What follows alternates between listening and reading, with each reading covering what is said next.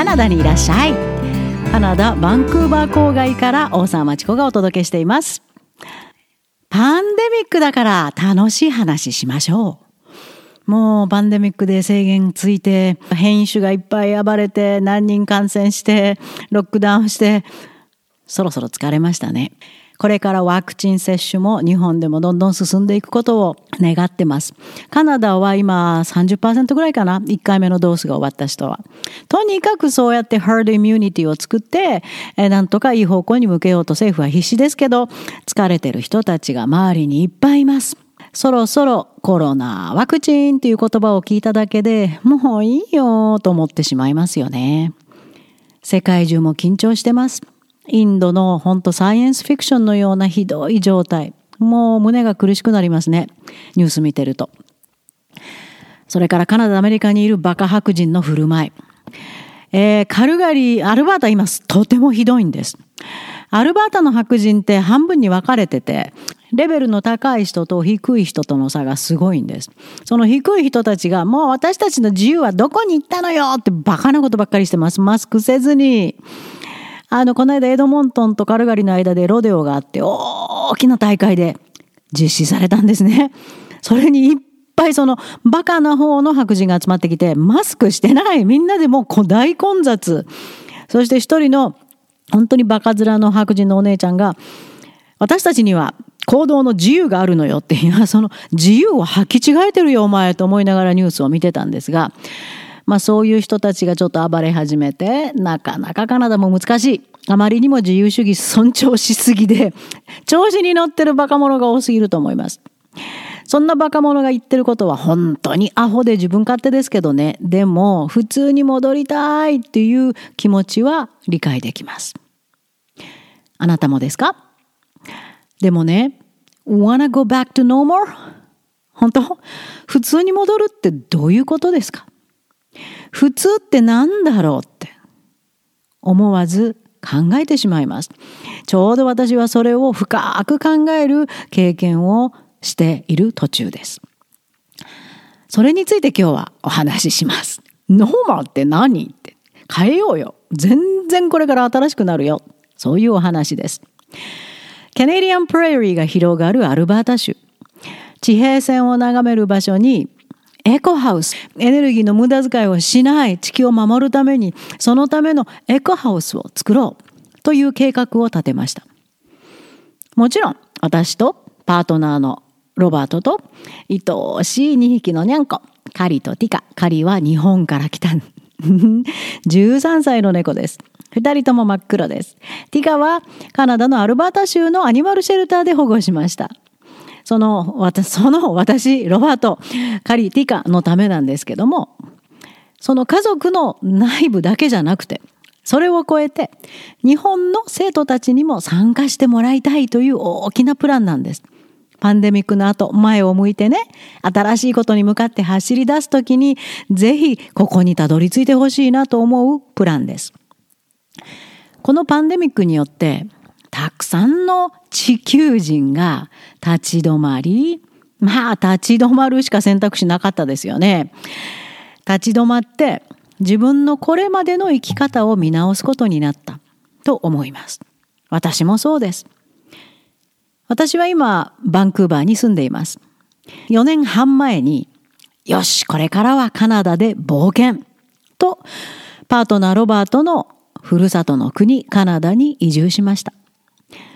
絶対ノーマードになってやる。というすごい決心持ってね。日本にいた時はやっぱり仕事柄もう一箇所に何十年か住みました。なんとなくノーマドの血なんでしょうかね。一箇所にいるとね、なんかね、落ち着かなくなるんですよ。だからカナダで絶対ノーマドになってやる。いろんなとこ見てやると。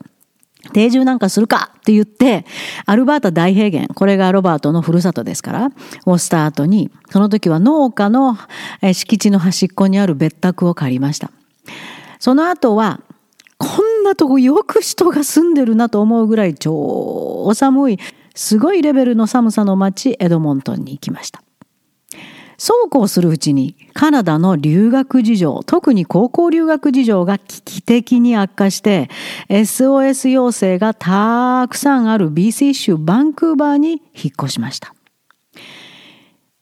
今はバンクーバー郊外、サレー市。いや、サレーってね、危ないとこなんです。インド人ばっかりです、今。で、その殺人事件が毎日起こる、ほぼ。北部中心部がひどいです。そこじゃなくて、その一番南の端っこ。ここはサレーでもちょっと別なんですね。ものすごいもう奥を超える住宅が立ち並んでまして、まあ、その一角を借りてます。高いですけど、まあしょうがないなバンクーバーいる時はと思いながら、その南の端、ホワイトロックというビーチの近くです。そこに住んで、パンデミック始まる前は SOS 出動も結構頻繁に行いました。ああ、やっぱ来た甲斐があったなといろんな人の助けができたなと思いました。じゃあこれからバンクーバーにいる間にどういうふうに留学生の手助けできるかなと。日本から来て困っている特に高校留学生はひどい目に遭ってるので何ができるかなと。真剣に大学留学を目指す日本の中学生高校生のためにカナダから何ができるかなと手ぐすね引いていたところにポンパンデミック、コロナがやってきました。すべてが停止してしまいました。そんな中、情報がなく焦る日本人留学生と日本でハラハラする親のために地元から情報を発信し始めました。わかりやすいです。他ではない地元の情報、本当に助かっています。と多くの方から感謝のメールをいただいてこちらが恐縮しました。でもお役に立てて本当に良かったです。今もまた状況が悪化の一途をたどるカナダです。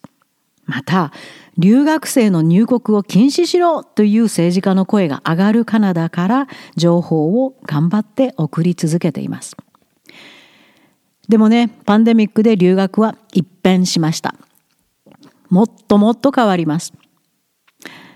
まあそれに対応しないといけない。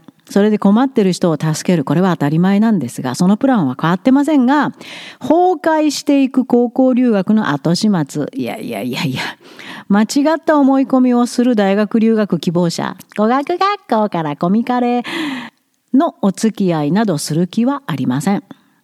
本当に自分の能力を伸ばすことを頑張って日本とは全く異なる自然そして考え方のカナダに真剣な眼差しを向ける日本の生徒を助けたいです。アルバータエコハウス計画はその一環です。エコハウス作りたいです。そのために一歩一歩プランを進めています。まずは人混みだらけのバンクーバーから出ていくこと。次にパンデミック起こっても人の少ないプレーリーでは安全ですもんね。そのためにはまずアルバータ州の場所探しから。ということで3月の最初から気分が悪くなるほど不動産情報を検索しました。アルバータまで車で出かけて片道12時間かかるんです。景色絶景ですけどね、ロッキー山脈通っていきますから。で、物件も見て申し込みもしました。銀行の Line of Credit あの住宅ローンではなくてねある程度枠を決めといてそれはいつでも借りていつでも返せるっていう特別なクレディットローンがあるんです。ちょっと難しいんですけど通るのが。まあそれもパスして万々歳と思いきやカナダは今異常な不動産ブーム。とにかく高い高い。バンクーバーでは2部屋ある普通の一戸建て奥しますからね。アルバータはそれほどじゃなくても今バンクーバー追っかける勢いで上がっていってるんです。だから売り主の態度がでかい。それに振り回されました。だいたい2、3エーカー欲しいなと。日本の壺で行くと3000坪から4000坪。へえと思うかもしれないけど、東京なんかから考えたらそうですよね。私の東京のうち何坪あるんだろう。ちっちゃいですよ。3階建てで。でも、アルバートの大平原まで行くと3000坪、4000坪、5000坪、もうザラです。まあ、それ。そしてその上に移動可能か、まあ、将来新しいものとトレード可能なモジュラーホーム、うん、いわゆるモバイルホームのでっかいやつの乗っかっている物件を探して当たって2ヶ月経ちました。2件申し込みましたが、最初のはよく調べてみると井戸がカラッカラでお水が出ない。うちの基礎も腐ってグラグラ。そこで文句言って値段下げろって言っても、いやいや、売り主はでっかい態度で売り主マーケットですからね、聞かないんですよ。そんなとこ買えるかよ。3エーカーの素晴らしい地平線の景色の物件でした。エコハウスに転換するにも最適でしたけど、無理。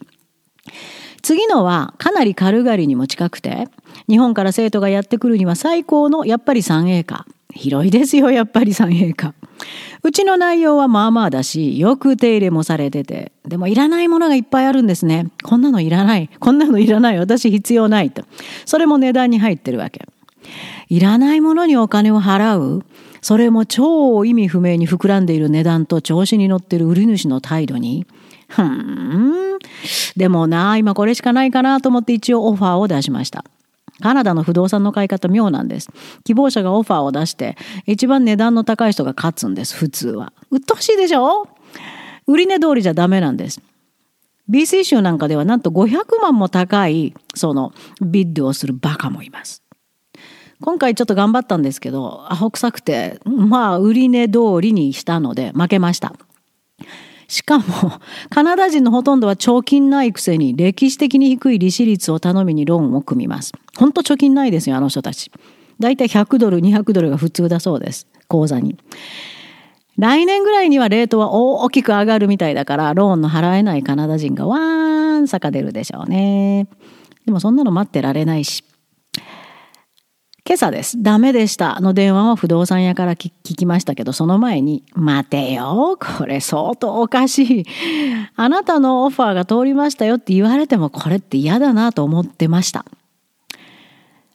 だってこんな群衆に巻き込まれるの嫌なんですよ。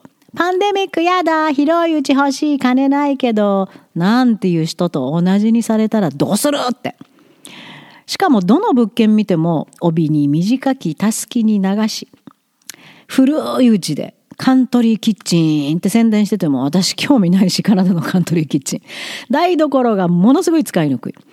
電気のあの渦巻きみたいなコンロそれからフラットベフラットフェイスのコンロでも日本の料理法には全く合わない。やっぱガスですね。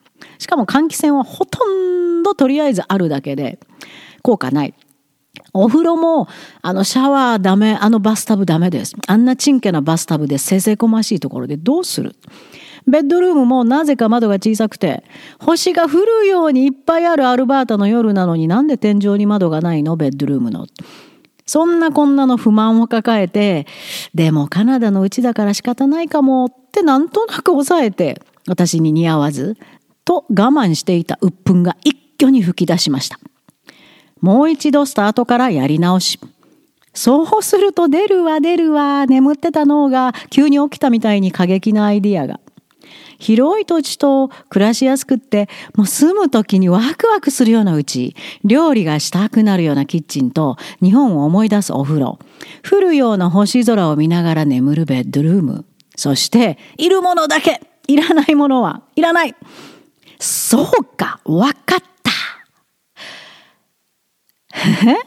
でも長くなりますね。しょうがない。今日のポッドキャストはここで終わり。次のポッドキャストで2回不動産を買おうとして腹が立った経験から出てきたワイルドなプランについてお話しします。Wanna go back to normal?Me? No. カナダの人たちがノーマルに戻るためには住宅を買わなくちゃと無駄に大きくて古いうちに一生払い続けるローンを組んでいる間に私はノーマルには戻らないことにしました。だってノーマルなんかないもの。パンデミックがドーンと背中を押してくれたと思います。新しい、新しい道を進みます。参加したいですか？ワイルドなプランに。じゃあ、カナダにいらっしゃい